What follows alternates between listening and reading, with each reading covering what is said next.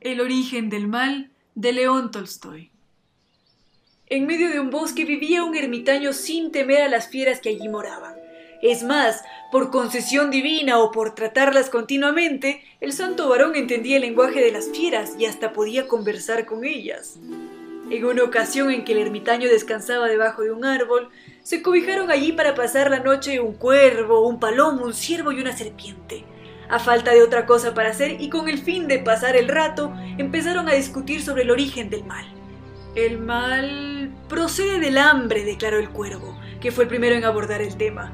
Cuando uno come hasta hartarse, se posa en una rama, grazna todo lo que le viene en gana y las cosas se le antojan de color de rosa.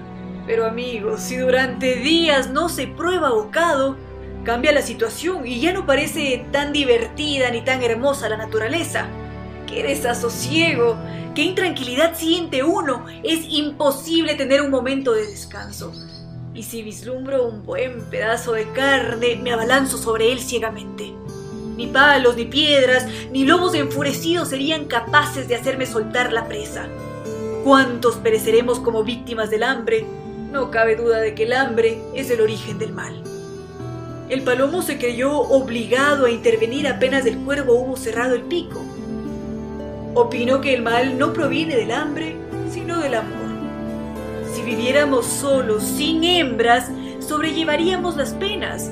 Mas ay, vivimos en pareja y amamos tanto a nuestra compañera que no hallamos un minuto de sosiego, siempre pensando en ella. ¿Habrá comido? Nos preguntamos. Tendrá bastante abrigo y cuando se aleja un poco de nuestro lado, nos sentimos como perdidos y nos tortura la idea de que un gavilán la haya despedazado o de que el hombre la haya hecho prisionera.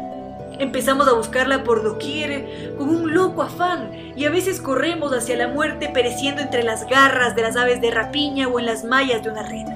Y si la compañera desaparece, uno no come ni bebe, no hace más que buscarla y llorar. ¿Cuántos mueren así entre nosotros? Ya ven que todo el mal proviene del amor y no del hambre. Mm, no, el mal no viene ni del hambre ni del amor, arguyó la serpiente.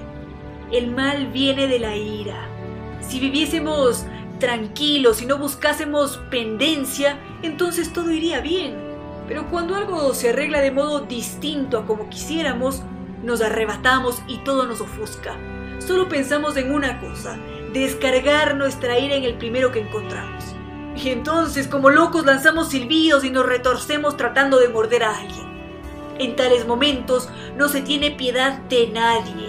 Mordería uno a su propio padre o a su propia madre. Podríamos tranquilamente comernos a nosotros mismos y el furor acaba por perdernos. Sin duda alguna, todo el mal viene de la ira. El siervo no fue de este parecer. No, no todo es de la ira, ni del amor, ni del hambre de donde procede el mal, sino del miedo. Si fuera posible no sentir miedo, todo marcharía bien. Nuestras patas son ligeras para la carrera y nuestro cuerpo vigoroso. Podemos defendernos de un animal pequeño con nuestros cuernos y la huida nos preserva de los grandes pero es imposible no sentir miedo.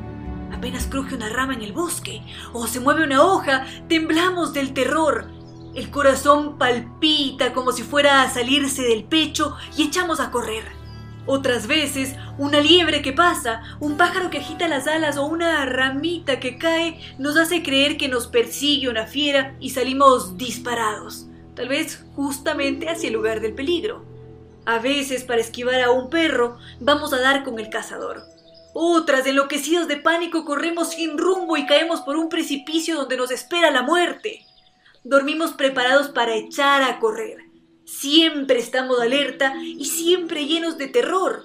No hay modo de disfrutar de un poco de tranquilidad. De ahí deduzco que el origen del mal está en el miedo. Finalmente intervino el ermitaño y dijo lo siguiente. No es el hambre, el amor, la ira ni el miedo la fuente de nuestros males, sino nuestra propia naturaleza. Ella es la que engendra el hambre, el amor, la ira y por supuesto el miedo.